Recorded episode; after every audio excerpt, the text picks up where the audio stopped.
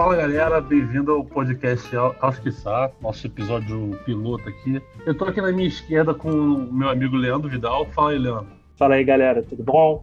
Beleza? Aqui na, na minha frente eu tô com minha querida esposa Denise Tio. Mais conhecida como Epuá. Por que Epuá? É o cadastro que eu fiz, meio para uso aleatório. Pode me chamar assim, galera.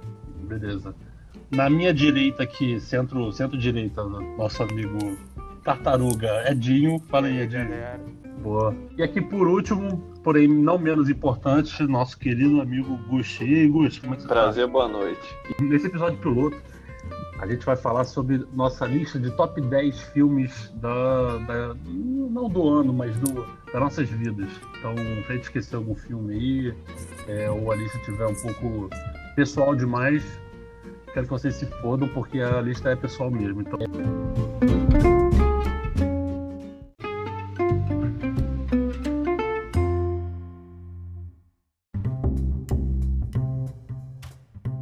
Alguém quer começar? É, eu quero fazer um disclaimer que você falou que são os melhores filmes da nossa vida. No caso do Gucci, é os melhores filmes da semana, né? Ah, boa, verdade. O, Da vida dele. é, o Gush é o único que não, não fez lista nenhuma, mas Pessoa fez- desapegada. É, eu não tenho. assim, Por mim, um dia, um dia é diferente do outro. Augusto é uma pessoa efêmera. Um dia ele gosta de banana, no outro ele gosta de maçã, né? Grande definição. Você é budista? Eu? É, o budista é assim? Cada dia é um dia diferente? Sim, o dia é impermanente. Não, não. Tudo que a gente tem na vida é perda. É. Legal, hein? Então a gente já tem o primeiro filme da lista do Bush, que é Sete Anos no Tibete. Pode Ih, mas é um bom filme, mas você sabia que é um bom. Eu, go... eu gosto desse filme, acho legal. É um bom eu filme. Ah, eu é, gosto de. É né? Eu gosto de filme que tem conteúdo histórico. E esse filme tem conteúdo histórico. Ele começa falando da guerra, né? Ainda mais filmes com o Brad Pitt, né, o Gush? Aí não me interessa. Novinho. Assim, ele, ele foi bem no filme também, né? É um filme muito maneiro, que é história, cultura. é, Eu não fa... Até ver o filme, eu vi o filme quando eu era pequeno. Pequeno, sei lá. Eu tenho 30 anos, então foi quando tinha 15, vamos dizer que eu era pequeno. E eu não fazia ideia do que era o Tibete. E o filme deu, foi o primeiro ponto de contato com. Eu achei muito Boa. legal. Qual a Eu pergunta gostaria aqui? de saber, porque o Gustavo, pra quem não conhece, ele é formado em ciências sociais, ele tem uma visão muito interessante do mundo. E ele falou que viu esse filme quando ele era criança, e foi muito educativo pra ele. Eu gostaria de saber como ele compara o filme, a experiência dele ver criança e como ele enxerga o filme hoje, assim, com uma visão tão enriquecida dele do mundo. Eu acho que o filme hoje em dia continua legal. Caralho, João Soares. João Soares. Ó, mano. O filme, aquele, esse filme, ele tem um conteúdo histórico muito grande. Primeiro porque fala da guerra. Aí depois mostra eles andando por aquelas cordilheiras, não é cordilheira. Spoiler. E, e depois, assim, na verdade, o filme ele me dá uma sensação, ele me deu uma sensação na época de que o, que o Tibete era um local completamente assim inóspito, só havia as pessoas que moravam no Tibete e mais ninguém. Aí depois, Mas eu acho que naquela Será época que era? assim, né? Ele era isolado e Pois a é. China invadiu. Eles não queriam contato com o exterior porque eles viviam nas montanhas, mas a China queria ter essa propriedade cultural deles, porque na a China, pelo que eu pouco sei, é proibido ter religião e ter as- na época da revolução. Então eles invadiram Então o até me esqueci dessa disso. parte. Essa parte da China é a mais maneira. Uma parte marcante da China é quando eles lembram quando eles ligam o rádio, aparece uma, uma vozinha, uma mulher da China com uma vozinha muito fina, falando, falando eu acho que era era rádio do, do Partido Comunista. Acho que devia ser. E aí depois aparece a China invadindo. Eu, e por isso que eu achei esse filme bom, porque ele me deu um, um conteúdo de história tão grande que grande pra mim, né, que não sabia porra nenhuma. Eu achei muito maneiro, é muito maneiro o filme. Agora, foi como eu acabei de dizer. Eu nem lembrava que tinha assistido esse filme. E eu, eu talvez ele nem apareceria numa lista que eu fosse fazer agora do Trello. Mas agora que eu lembrei, realmente ele teria que estar entre os 10. O que eu lembro do. Eu lembro desse filme, assim, mais ou menos, é que o. Me corrija se estiver errado, né? Mas é o Brad Pitt, né? Ele tá. Ele acaba ficando preso, né? Na... A gente viu recentemente, né, dele? Faz um. Acho É, a gente ano, demorou três dias pra ver, mas foi bom. três dias pra ver, porque Denise dorme de meia meia hora em todo filme. Então, a gente. É, o, o Brad. Brad Pitt fica preso né, na, lá na, na zona do, do, do Tibete, ele é resgatado, ele acaba virando o instrutor né, do, do, do Dalai Lama ainda novinho, né, alguma coisa assim. Então ele vai meio que ensinando as coisas do mundo de fora do, do Tibete, fora da, da montanha, como é que é tudo, e o Lama fica bem curioso, fica aprendendo várias coisas com É, ele. É assim, que- desse jeito, né? Eu lembro, eu- o Brad Pitt era um soldado alemão e ele é prisioneiro de guerra. E aí ele consegue fugir. Ou, aí eles soltam um pessoal, assim, os prisioneiros, e eles ficam andando aleatoriamente. Não era isso, básico? Eu acho que era isso. Ou ele foge. Ele acaba. entrando- É, esse mesmo. Aí ele encontra o Tibete, que a gente assistiu sem saber que era baseado em fatos reais. Então a gente perdeu muito interesse por causa disso, porque estava muito longo e a, a gente achava que estava enrolando. Mas depois que a gente per- percebeu que era baseado em fatos reais, a gente achou mais legal ainda. E acho que tem um livro também sobre, né? Que o cara escreveu esse livro.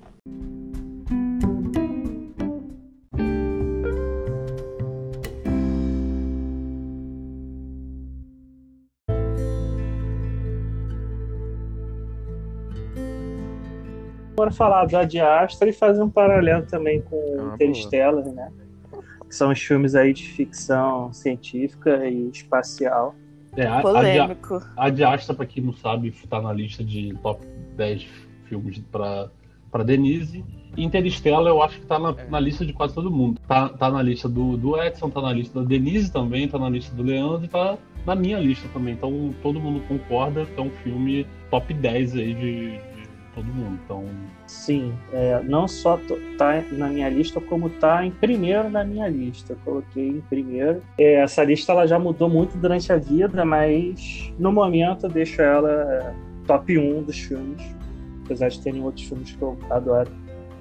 E eu acho que esse filme, ele tá no top 1 porque quando eu assisti, eu achei que eu ia assistir apenas mais um filme de ficção científica, como outros que são bacanas. É tipo, sei lá, o Independence Day, que é um filme espacial e tem muita ação e é maneiro. Acho legal pra caramba. Mas o filme, ele, pra mim, ele vai além, porque ele faz você refletir, pelo menos ele causou esse efeito em mim, faz você refletir sobre a, a vida, sobre a origem da vida, sobre tudo, sobre o universo, sobre a existência da, do universo. E o ator, o, eu, fugiu o nome agora, o protagonista. eu- Matthew eu gosto McConaughey. isso, eu gosto muito desse ator já também, então, pô, a, a interpretação dele foi ótima. Aquela cena dele vendo os filhos mais velhos, quando ele fica preso no planeta lá e o tempo passa, aquela cena dele chorando, aquela cena é. Até arrepio, só de lembrar, que aquela cena é muito legal.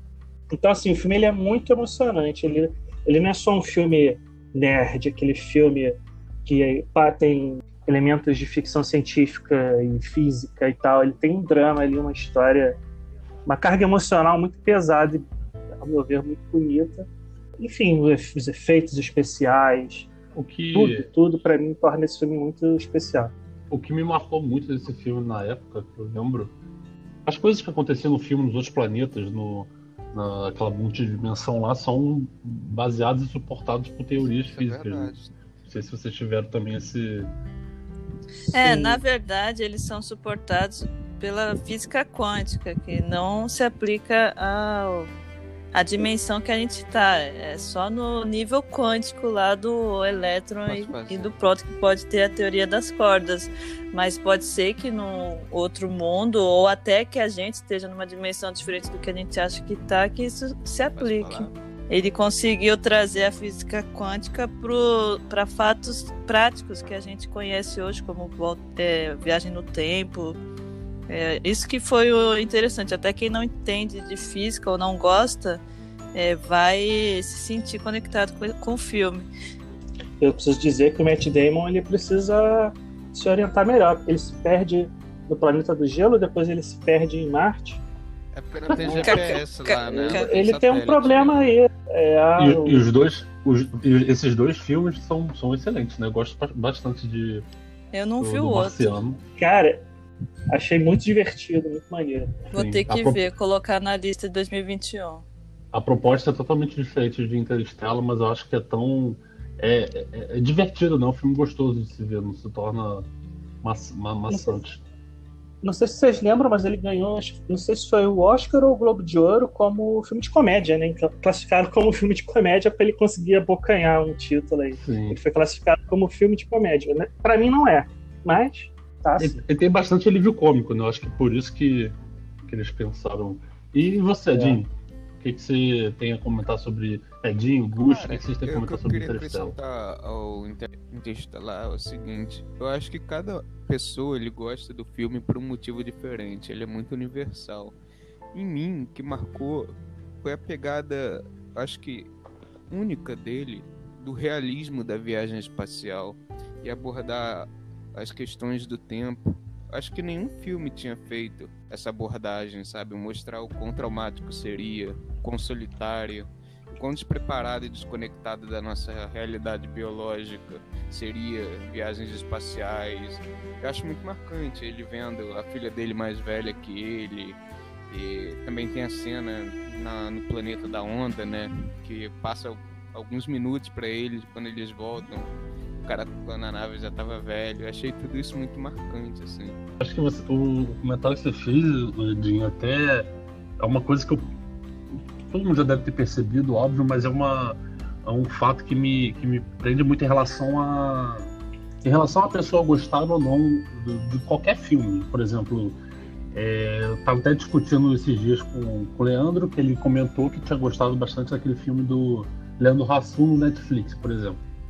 Achei um filme comum, mundano, sem graça, até pelo, pelo fato de dos filmes serem do Leandro Hassum costumam ser filmes voltados mais para o público mais popular, né? um humor mais bobo, mas eu acho que vendo o filme eu, eu, eu talvez tenha entendido por que Leandro tenha gostado nesse momento de vida dele, por exemplo, Leandro, me, conserta, me corrija se, se eu estiver errado, mas ele tem uma, uma puxada muito promocional entre pai e filha, né? Entre pai e família. E como Leandro já Leandro virou pai uh, recentemente, recentemente, tem quatro anos, cinco anos.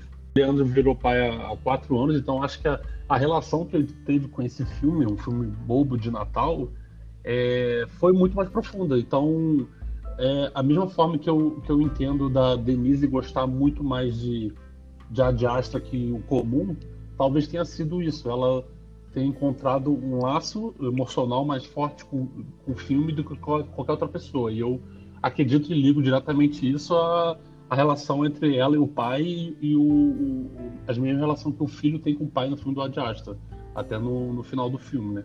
Então acho que eu fui profundo demais aqui, mas não sei se vocês concordam. Então tem muito filme que as pessoas acham medianos, mas outras pessoas acham excelente justamente porque por, por, causa do momento de vida que a pessoa viu aquele filme, é, a, a, relação emocional que ela cria vendo aquele filme, o momento que ela esteja passando difícil ou um momento alegre e, e, diversas coisas, isso faz com que a pessoa se divirta e, e crie uma conexão mais forte com aquele filme. Aí, o que eu acho mais complicado é Interestelar ter uma quantidade tão grande de pessoas que colocam ele como top 10 ou top 5 sendo que cada um de nós tem gostos completamente diferentes. E ainda mais considerando, ainda mais considerando isso que o Ricardo falou, cada um tem um motivo para gostar de Interestelar e ele consegue abranger tudo isso sem parecer apelativo ou sem parecer é, muito previsível complementando o que a Dinha tinha falado antes, que ele mostra o lado real, entre aspas, da viagem no tempo, eu também estava recordando, assim, não existia nenhum filme de ficção científica que eu me lembre, né? Que mostrava o lado ruim de viajar ao espaço. Como a gente estava numa geração pós Homem na Lua, tudo era ficção científica é, super inovadora que todo mundo queria estar.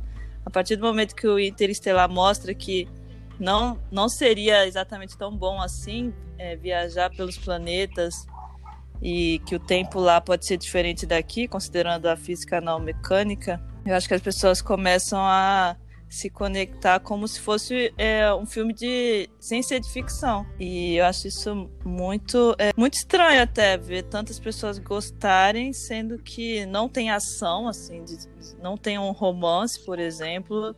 Ele é drama, mas também não é um drama pesado. Assim, eu acho é que é porque... esse filme tem que ser analisado mesmo.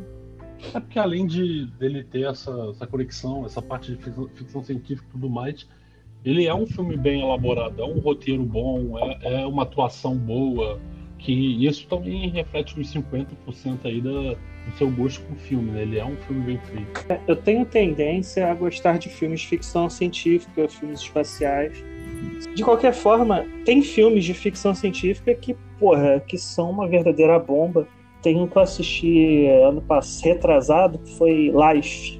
Realmente passando. É, horrível. É, os astronautas estão numa base é, no espaço e tal, e aí num experimento lá vem um vírus do espaço e ele acaba se desenvolvendo e ele ganha uma vida, ele vira tipo uma geleia com vida, assim. Ele começa pequenininho e vai crescendo e fica enorme e, e ganha uma inteligência e uma força sobre-humana, tipo, ele é muito forte, muito inteligente. E começa a matar, destruir tudo e tal, não sei o que, vira aquela coisa tipo Alien, oitavo passageiro, sétimo passageiro, é, perseguindo todo mundo na nave, um monte de gente morre.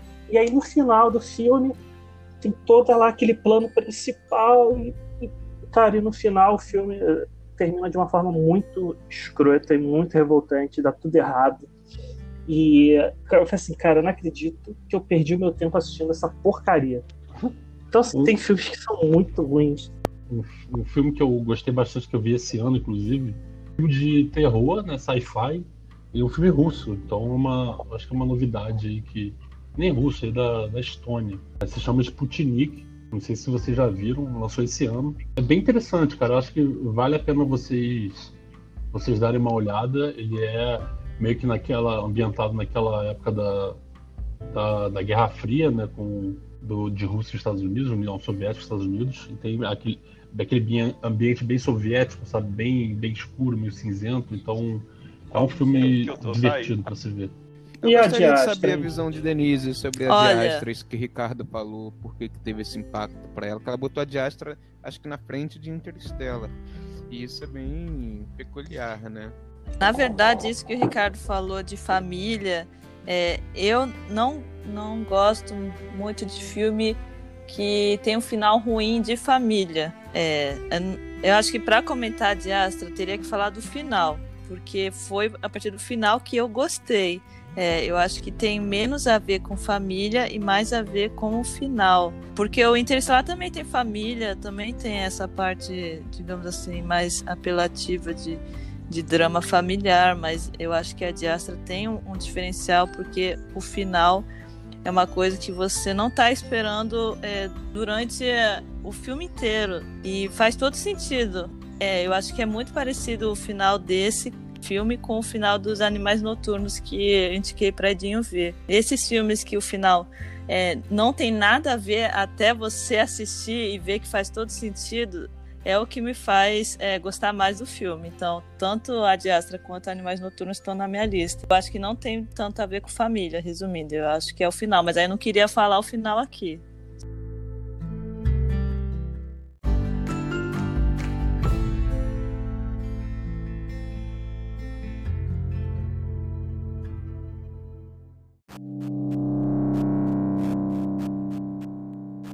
Queria falar sobre o top 1 filme da, de outra, das outras pessoas. Acho que a gente pode ir para Dinho agora. Que, qual é o seu top eu 1? acredito hoje que é o Blade Runner, em especial o segundo. Que eu diria que é meu filme favorito. Dois, 2049. Legal. E por que, que você acha que ele é Cara, o seu pra filme ser sincero, eu gosto de tudo nesse filme. Da estética cyberpunk, eu acho incrível. Esse filme ele é de uma profundidade, assim. Ele tem duas camadas, na minha opinião uma que é aquela história mais hollywoodiana, de android, de, de, de ação, porque o filme abordava, por exemplo, e, e outra, ele discute de forma sutil algumas coisas, que para você ter uma ideia, o filme foi passado na faculdade de economia para ser estudado. A desvalorização de trabalhos super especializados, como a questão de um cara lá que fazia o olho de um robô, que é uma coisa super complexa, ele fazia, tipo, numa padaria, um, açougue, uma coisa muito zoada, assim, sabe? Um, um trabalho extremamente sofisticado, ele era só um freelancer. E é um, um processo econômico que a gente verifica. Então o Blade Runner ele tem várias camadas, né? Eu acho que a principal delas é a questão de discutir onde é que é a fronteira entre o ser humano, o que, que nos torna humano, né? Porque o protagonista, a gente não sabe nunca se ele é um androide ou não, se a pessoa que ele ama foi planejado ou não. E a gente para pra pensar se essas coisas são relevantes, se não são. Eu acho que eu posso falar um pouco bem desse filme também, porque eu revi ele deve ter um. Eu, eu acho muito bonito, cara, esse filme. E a parte estética visual também, eu sou apaixonado. Um mês, mais ou menos, umas duas semanas. A parte que mais me marca nele é a ambientação, 100% imersiva. Você se sente naquele mundo. A fotografia e a, e a trilha sonora é, te deixam muito imersos na, nesse mundo de Blade Runner, nesse mundo cyberpunk, né? É, e também a, a volta né, do, do, do, Rick Deckard e da, da, da esposa nele, dele. Né? Eu, eu, oh, vi, eu assisti bem. esse filme no cinema da UF, na época que foi lançado, passou no cinema da UF. Eu, não, eu pensava que eu não ia entender muito bem o filme, porque eu não tinha assistido o primeiro, que foi dos anos 80, né? Mas eu também não conhecia a história, não tinha lido o livro. O enredo em si não me chamou muito a atenção porque eu não tinha um conhecimento. Mas, de fato, a palavra que define ele para mim é imersivo, porque eu, eu, me senti dentro do filme. A trilha sonora, é, eu achei muito legal a experiência de assistir o filme, independente de estar tá muito ligado no enredo ou não. E aí eu achei muito maneiro. Para mim, eu divido, eu divido filmes entre filmes que se devem ver no cinema, que se, se você não vê no cinema e você vê em casa, você vai perder é, sei lá, digamos que metade da experiência que é assistir no filme, que até é até um dos motivos do um, um, dos tópicos do meu filme top 1 que eu falo depois, é que é para mim esse Blade Runner 2049. Se você não vê ele no cinema, você perde grande carga da, da, da imersão, da fotografia, da trilha sonora que tem uns graves fortes e altos assim para você se relacionar bem, relacionar bem com o filme. Então assistam no cinema se puder. Eu acho que ninguém mais vai poder ver, né? A não ser que seja um dono de cinema aí, mas ainda vale a pena ver na, na, na sua casa, mas no cinema era, era no cinema seria bem, bem melhor. Olha, eu acho que a oportunidade de ver no cinema qualquer filme vale a pena. Assim, eu já ouvi muita gente falando que não gosta de ir no cinema e prefere ver em casa, mas o cinema traz uma experiência que os filmes, é, talvez na década de 90 ou nos anos 2000, não era assim, mas hoje em dia tem muito filme que precisa ser visto no cinema. Então, Blade Runner, ele é totalmente imersivo. Pode ser por isso que eu não tenha gostado. É, ele não tem um, um ritmo para você se preparar para um plot twist ou para o ápice do, da história. Então, acaba que você fica tão imersivo que você se afoga. É, eu lembro de estar tá muito angustiada na cadeira do cinema que eu estava com vontade de sair, porque não tinha um ritmo, era só imersão e eu queria sair dali. É, pode ser que eu até gostaria de ver de novo para ter uma outra sensação e entender o filme, porque na época eu fui. Geralmente eu não leio crítica, não leio nota, não leio sinopse, não gosto de ver nem o trailer. Então eu fui totalmente com a visão do Ridley Scott. É o mesmo diretor, é o mesmo nome, vai ser continuação considerando tudo que foi previsto no último no filme feito lá em 1980 Blau, que acho que foi o primeiro de ficção científica, e vão fazer daqui 50 anos e vão acertar tudo de novo. E foi exatamente o contrário das minhas expectativas. Então, é, agora sabendo é, todas as percepções e que todo mundo gostou e que tem um ritmo diferente mesmo do Blade Runner é, original, eu tenho a vontade de ver de novo, mas a minha experiência foi muito ruim. O, o filme ele tem pontos negativos, sim. Não é um filme top 1 para mim, talvez de longe.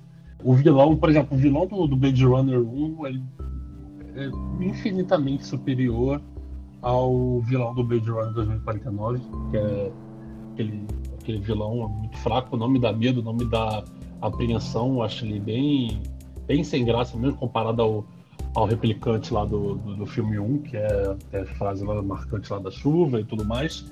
Mas o filme tem os fanservice, que nem eu falei, de, de ver o Deca, de ver o parceiro do Deca, de ver a, a esposa dele, então talvez só para esses fanservice e pela dimensão, para mim ele já vale, mas ele tem seus, seus problemas sim. Eu começo falando pelo que eu, assim, eu não, eu não gosto do Gerard, Gerard Leto. Nada que ele faz para mim fica bom. Tudo que eu, sempre que, que ele tá fazendo alguma coisa, eu assisto e não gosto. Então, não sei, não acho que seja uma implicância minha. Não sei se ele escolhe mal os, pa, os, os papéis ou ele não é bem dirigido. Aí eu, aí eu, vou sei, discordar alguma... de você.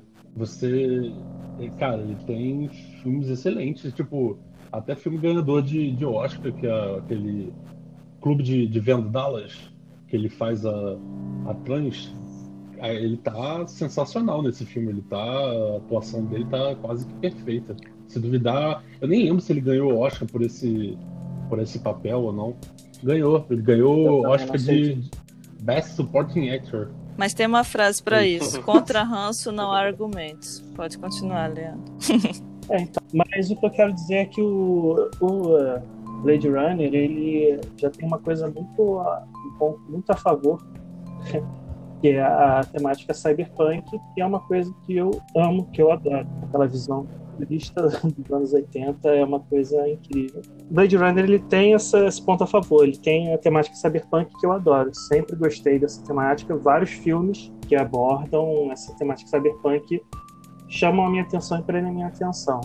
Até séries que não fizeram muito sucesso, que ficaram meio estranhas, como Altered Carbon, né, que começou de um jeito e flopou totalmente da metade para frente.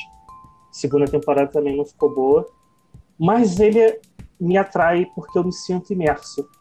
Por mais que eu me incomode como as coisas andam, esse universo me prende. Eu acho que Blade Runner, ele, como vocês já falaram, ele é muito imersivo. É, Ridley Scott, ele porra, dispensa comentários, né? Ele, quando ele fez o filme clássico, ele, ele bebeu muito da, da fonte lá do sucesso do Alien, né? Que saiu logo depois. São filmes que poderiam estar até na minha lista do top 10. Eu gosto muito dos filmes antigos do Alien. É isso. Eu acho que.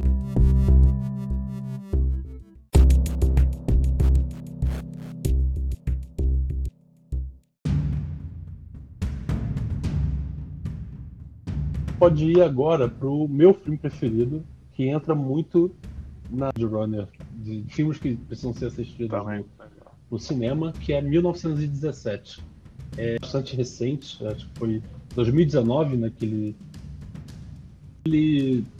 rapidamente na minha lista top 10 eu botei ele na lista de top 1, que foi o filme mais recente que eu lembro, que mais mexeu comigo, porque foi um filme 100% imersivo, eu não conseguia tirar o olho da, da uma, a forma que ele foi filmado, a forma que a história foi conduzida, é, aves ali do, do filme, é, muito, por exemplo, a parte que os eles chegam naquela floresta onde eles encontram aquele esquadrão que eles estavam à procura faz tempo e tá atado e um dos soldados está cantando aquela música. É, muito comigo me deixou bastante é, no filme. Então é, em 1917 eu lembro especificamente dessa cena. Cena por favor. eu, assim eu gostei muito de 1917 não tá no meu top 10 mas eu confesso que essa cena que você citou ela realmente ela é maravilhosa os soldados eles estão cantando. E ainda tem um tom meio pessoal para mim. O filme todo é aquela correria, né? Aquela loucura. Chega naquele momento e ele escuta tocando. O nome da música é Wayfaring Stranger. É que eu tocava no violino, um hino, né? E assim, boa no sentido assim pro, pro personagem. Ela realmente é uma cena bem marcante, cara, do cinema. Eu concordo com você eu senti quase como se fosse o conforto que aquele soldado tava sentindo, sabe? Estadunidense, vendo aquele gospel super manjado, clássico, que a pessoa já nasce sabendo. E, cara, essa cena, ela é tão aconchegante, ela passa rápido, né? E volta à loucura. E essa cena, ela fica na memória como a única... E, e, e ela meio que... É, que nem você falou, é aquela parte que depois de, do inferno na Terra ele já ter passado, ele ainda passa por muita coisa, mas ele chegou no objetivo dele, sabe? É a, é a calmaria do, dos soldados sentados, olhando, eles cantando é, em conjunto, aquela floresta bonita e tudo mais. E o todo tá, tipo, vidrado vendo aquela pessoa cantar, sabe? Então, filme que, para mim, se não ver no cinema, é, você perde 80% da, da imersão e da experiência, que é 1917. É, até pelo som, filme é, é, é absurda. E o storytelling do, do filme também, para mim, é sensacional. A forma que eles filmam, é, meio que simulando um. Né, tipo, filmando o filme todo em, em, uma só, um só take, que obviamente não é, né? Tem, tem várias etapas que eles fazem cortes, mas são praticamente perceptíveis. É, é sensacional. Eu adoro filmes que que desse jeito. Não é o primeiro filme feito desse, dessa maneira, eu sei, mas é, eu gosto muito de filmes que inovam, filmes imersivos e filmes com, com roteiro simples, sabe? Não é um, um roteiro denso, não é uma história complexa nem nada. É só uma história simples, muito bem contada, em que o, o espectador, ele se, se ele estiver imerso, imerso naquela, naquela. ele se sente parte daquele, daquele grupo de soldados, sabe? Então, para mim, é o meu top 1 aí por esses motivos. Eu não era nascido ainda nesse Eu queria fazer essa piada. Não, hein? Esta memória é muito boa. Eu, não... eu sou tiozão, tem que fazer piada. E, quando cinema, eu acho que a coisa que eu mais sinto falta na quarentena é ir ao cinema.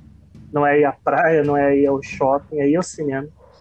E se eu pudesse, eu assistiria no cinema. Totalmente. Eu acho que, concordo com você. Acho que a coisa que eu mais sinto falta disparado é ir no cinema. Eu ia é, no final de semana, se surgisse um filme que, é. que eu quero muito ver, é aqui do, do, lado da minha casa eu atravesso a rua, chego no cinema, então eu ia sempre. É. E se eu for dar uma dica, veja de fone de ouvido, o isole possível no escuro e, e não pause o filme, veja o filme direto. A dica do fone é muito boa. Então, mas eu vou falar de uma coisa disso no cinema. Teve um filme que não é nenhuma obra-prima, mas é um filme que eu achei muito bacana, que eu, inclusive, acho que eu vi com o Ricardo no cinema. Era, tipo, última sessão de sábado. Foi Guerra Mundial Z. Foi com você. Filme muito imersivo. Você tava ali no cinema, aquele silêncio e aquele suspense. É um filme que dá um suspense. Eu achei aquilo ali complicado para mim também. É um filme que é muito bom tu ver no cinema. De casa não é a mesma coisa, cara. Você sente a aflição do Brad Pitt ali em algumas cenas. É, eu acho isso muito interessante. É, cara, só aproveitando o gancho que você puxou também, um, um, outro filme que eu acho que tá na minha lista, Max, o Mad Max novo, eu vou já vou passar para as outras pessoas falarem sobre 1917, mas em relação a filmes que se devem ver no cinema e quem perdeu a oportunidade, lamento, mas o novo Mad Max ele é absurdo visto no cinema. Sensacional. Confesso Sim. que eu acho que eu realmente sou especial, porque eu tenho dificuldade de curtir o filme no cinema. Eu prefiro realmente ver em casa. Quando eu via no cinema, eu me sentia muito desconfortável, como se eu não estivesse curtindo o filme, sabe? E vários filmes que as pessoas gostavam, de Piratas do Caribe, é, quieto em casa, eu, eu, tenho mais uma tendência a gostar de fone, como você falou. Acho que faz muita diferença o som, cara. Mas a questão do visual acho que mais pessoal, cara, que... mas o som acho imprescindível, concordo. Estado mais incomodado no cinema com as pessoas. Sim. As pessoas falando, conversando. Eu tenho ficado cada vez mais intolerante. A ponto de eu já bater boca no cinema algumas vezes com as pessoas para elas não calarem a boca. É, eu, eu, sempre gostei, eu sou fã dos Jogos Vorazes. Eu gosto. Em duas, em duas sessões dos Jogos Vorazes eu me estressei demais com os adolescentes. Porra, o filme começou, tipo, primeira cena, sentou uns cinco assim no meu lado e começaram a comentar do livro. Ah, porque quando isso acontecer lá na frente, não sei o quê. Cara, eu paguei um esporro. Eu lembro que a Isa mandava eu sentar, mas eu paguei um esporro. Cara, sério, teve um que só faltou chorar. Eu fiquei muito puto, real. E o último filme dos Jogos Vorazes tinha um casal do meu lado, dois homens, falando. Cara, eu cheguei ao ponto de, de me inclinar pra frente. Tipo assim, cara, eles vão me dar um spoiler, eles vão me dar um spoiler. Cara, me incomoda demais. Eu acho que de filme que é pra você calar a boca. Tem filme que tudo bem, se for uma comédia, a pessoa rir, falar uma besteira, não me incomoda tanto. Mas de um modo geral, cara, as pessoas estão muito chatas. Ou eu que fiquei mais intolerante, eu não sei. Não, Mas fora isso, eu amo e eu sei. Eu acho que, acho que você tá certo, cara. Eu acho que eu também tenho ficado bastante tolerante. Principalmente em filmes que eu tô tentando prestar atenção, tentando é, ficar imerso na, naquele universo, né? E por exemplo, filmes de, às vezes de terror, filme de, de ação, e as pessoas estão rindo, sabe? Isso para mim quebra totalmente o, tipo o clima do, da parada e eu fico. Eu é. fico puto, no, tipo, eu não consigo é, é. prestar atenção e, e é, eu concordo 100% com vocês. Tem filmes e filmes que você deve se ver no cinema. Por exemplo, Jogos Vorazes eu acho que é difícil ver no cinema, porque o que vai trazer Porra, de adolescente, de criança, de pai com filhos, caralho, vai ser insuportável. Mas eu acho que o último, assim, o que eu mais me estressei, é, acho que Jogos de Horários foi um, dois, mas o, também o segundo filme do Hobbit, o do Smaug, Cara, no final, cara, quando ele chega na, é, numa parte lá dentro da caverna, lá tem um negócio. Sentou um, tinha um casal atrás de mim, eu acho que o cara queria se exibir para namorada. Ele começou a falar umas coisas que eu já nem lembro. Mas eu lembro que ele claramente estava querendo bancar o palhaço. Cara, eu virei para trás e falei, porra, mas você tá querendo se exibir para ela, você tá fazendo papel de otário. E, cara, eu paguei pro cara, fiquei muito 10 puto. na escala Puter com facilidade. E, enfim, cara. filme que eu pô, me amarro, né? Num filme qualquer. é, cinema é, estraga muito as pessoas, realmente. Se fosse uma sala de cinema só pra, só pra gente que quer assistir, ia ser perfeita. Estão até fazendo, pensando em fazer isso na pandemia, né? Você aluga a sala de cinema e vai com seu, sua família, seus amigos. Ia ser perfeito. Eu acho que tem, a gente tem que talvez encontrar maneiras de driblar isso. É, quando vez não ir na estreia na primeira semana. Eu detesto ir na, na primeira semana que o filme estreou, mesmo que eu queira muito ver o filme. Eu, eu vou na segunda ou na terceira semana, ou vejo quando é a última semana, geralmente o cinema avisa, a última semana eu vou que vai estar mais vazio. Eu acho que isso faz total diferença na experiência. Talvez o Edinho ficou traumatizado de tantas vezes na adolescência, foi uma experiência horrível, mas vale a pena insistir, Edinho, porque é, filmes de guerra, é, filmes imersivos que você tem que ver no cinema, mesmo que você tenha uma, um fone de ouvido ou uma TV muito grande, nada se compara à capacidade de sonora do cinema. É, 1917, assim como Resgate do Soldado Ryan e outros de guerra, o som é tão bom e já falaram aqui e a parte que a iluminação é, é totalmente Muito diferente bom. dos filtros de cinema que a gente está acostumado a ver. Então você acaba realmente achando que você está no lugar, que você está escondido lá vendo alguma coisa sem ser um filme, tá assim do seu lado. É uma coisa muito impressionante. E é, eu fui ver 1917 sabendo muita coisa, então foi muito diferente do, do que eu costumo ver. Eu já tinha visto making off, eu não ia ver esse filme, eu fui porque as pessoas estavam falando que era muito bom, que valia a pena. O Ricardo Vivo falou: você vai gostar, você tem que ver no cinema, não perde essa oportunidade. Então eu estava com uma expectativa muito alta e mesmo assim foi superado. Então, é... assisti o filme, eu assisti pelo pelo sistema da Net, aquele Net Now. E Gato Net. E foi pelo cinema, não tive essa mesma sensação de imersividade. É imersividade, tá certo a palavra? Só que é, imersão. Mas eu, eu nunca, eu nunca, eu acho que eu nunca vi um filme de guerra que retratava tão bem o cotidiano de uma guerra do que esse. Né? Essa era a minha impressão. Por isso que eu achei o filme rico em detalhes. Porque a maioria dos filmes que a gente vê de guerra é tudo muito romantizado, tipo Resgate Soldado Ryan, ou não sei o que. Sempre há um, o bonzinho, o um, um malzinho, e aí um final feliz, algo do tipo assim. E esse filme eu acho que ele retratou bem, tanto que o final, o final é nem feliz nem, eita, nem triste. Eita. Não, não fala. Sem é, spoiler, então, sem é, spoiler. E uh.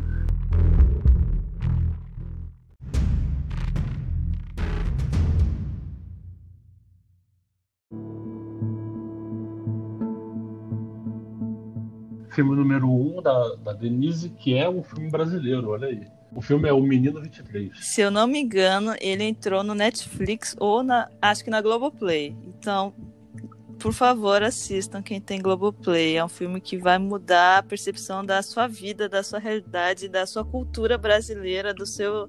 da, da história mundial que é a escravidão. O Menino 23, Sim. ele vou fazer um breve resumo, muito breve ele fala sobre a escravidão nos dias de hoje. Assim, a gente acha que escravidão é uma coisa que só tem livros de história, que a gente lê livro para conhecer melhor, que a gente tem que ver, é, estudar, fazer mestrado, ouvir historiador, mas a gente não tem noção de quanto foi perto a abolição da escravatura e quanto ainda existe no Brasil e pode estar mais perto do que a gente imagina. Então, esse não é um filme, é um documentário, mas não é um documentário histórico. Ele passa nos dias de hoje com um sobrevivente, que é esse menino 23. E os, os ex-escravos estão aí, assim, estão vivos. Tem muito escravo, ex-escravo que está vivo e, e conta pra gente o que aconteceu. A gente acha que é uma coisa antiga, mas as pessoas podem viver até agora em, em situações análogas à escravidão. Teve uma notícia, acho que semana passada, que foi é, encontrado uma mulher que ficou 38 anos em situações análogas à escravidão, que o cara falava que ela era da família, só que ela trabalhava e não ganhava dinheiro.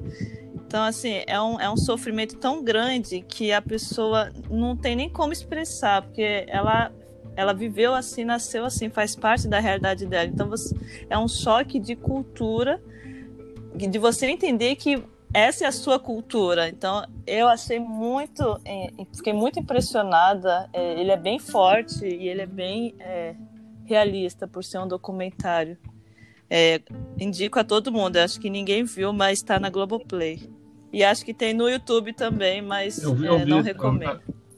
A, a, gente, a, gente, viu junto, na, acho que na cinema da UF, lá em Niterói que o nome, não é, não é nenhum spoiler, mas o nome Menino 23 é, é só esse nome porque era como as crianças escravizadas eram, eram nomeadas, né? Elas não tinham nome, então é, as pessoas que escravizavam chamavam essas, essas crianças pelo, pelo número.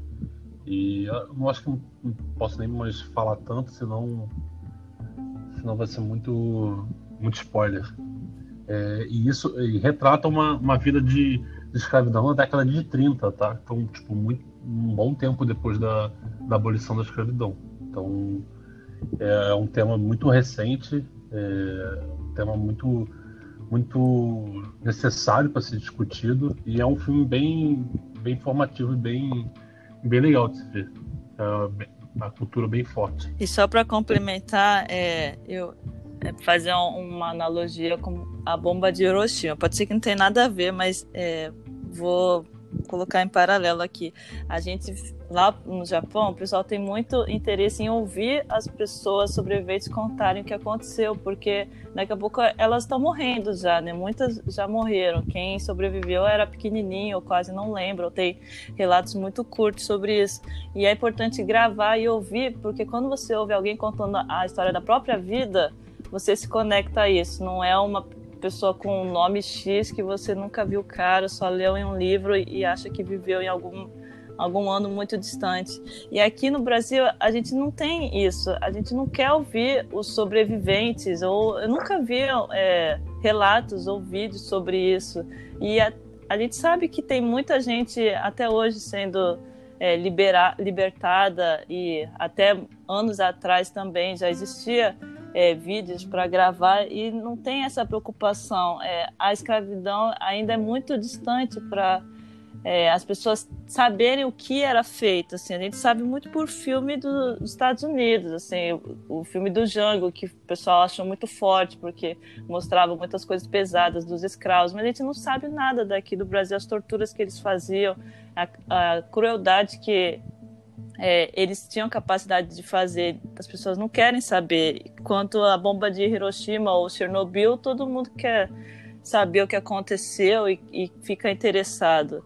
É, isso é uma outra bomba, né, que explodiu aqui, só que durante mais de 100 anos e ninguém é, tem preocupação. Esse filme trouxe assim muitas coisas cruas é, eu acho que ganhou vários prêmios também e tinha que ter, eu acho que tinha que ter mais filmes no Brasil sobre a escravidão aqui com relatos dos sobreviventes. Claro que não na época que era é, legal, né? Porque já faz muito tempo. Quem gosta de, de história, é, discutir sobre racismo, nazismo também, inclusive, é, é um bom filme para se ver o que estragaram com a vida deles há muito tempo até hoje. É, é muito pesado mesmo, assim, é muito triste mesmo, não, tem nada de início, meio e final feliz, mas a gente tem que ter essa noção do pouco que a gente sabe e do, do pouco que eles sentem quando alguém é racista ou quando alguém não considera a, a cor da pele ou considera a cor da pele como algo é, inferior. Acho que é, o mundo está mostrando que, pelo menos eu, quando estudei história no, no segundo grau, achei que não, não existia mais nazismo, que o racismo era uma coisa, a escravidão pô, tinha sido realmente abolida, e depois, quando você vira adulto, você vê que as coisas elas têm um ciclo, elas voltam. O nazismo está mais vivo do que nunca, o racismo ele está aí no dia a dia das pessoas, né? E se você não combater, ele cresce de novo. É, então, tem que ser um filme que choca mesmo. Muito bom.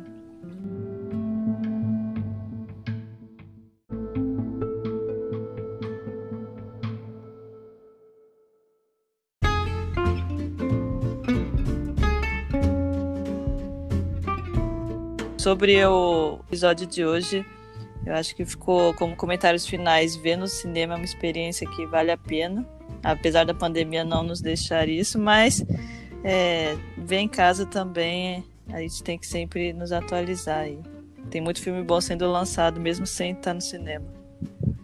Nem saiu filme em 2020, né? 2021 vai sair filme pra caramba. Saiu, saiu Tenet. Saiu Tenet, eu vi aqui em casa.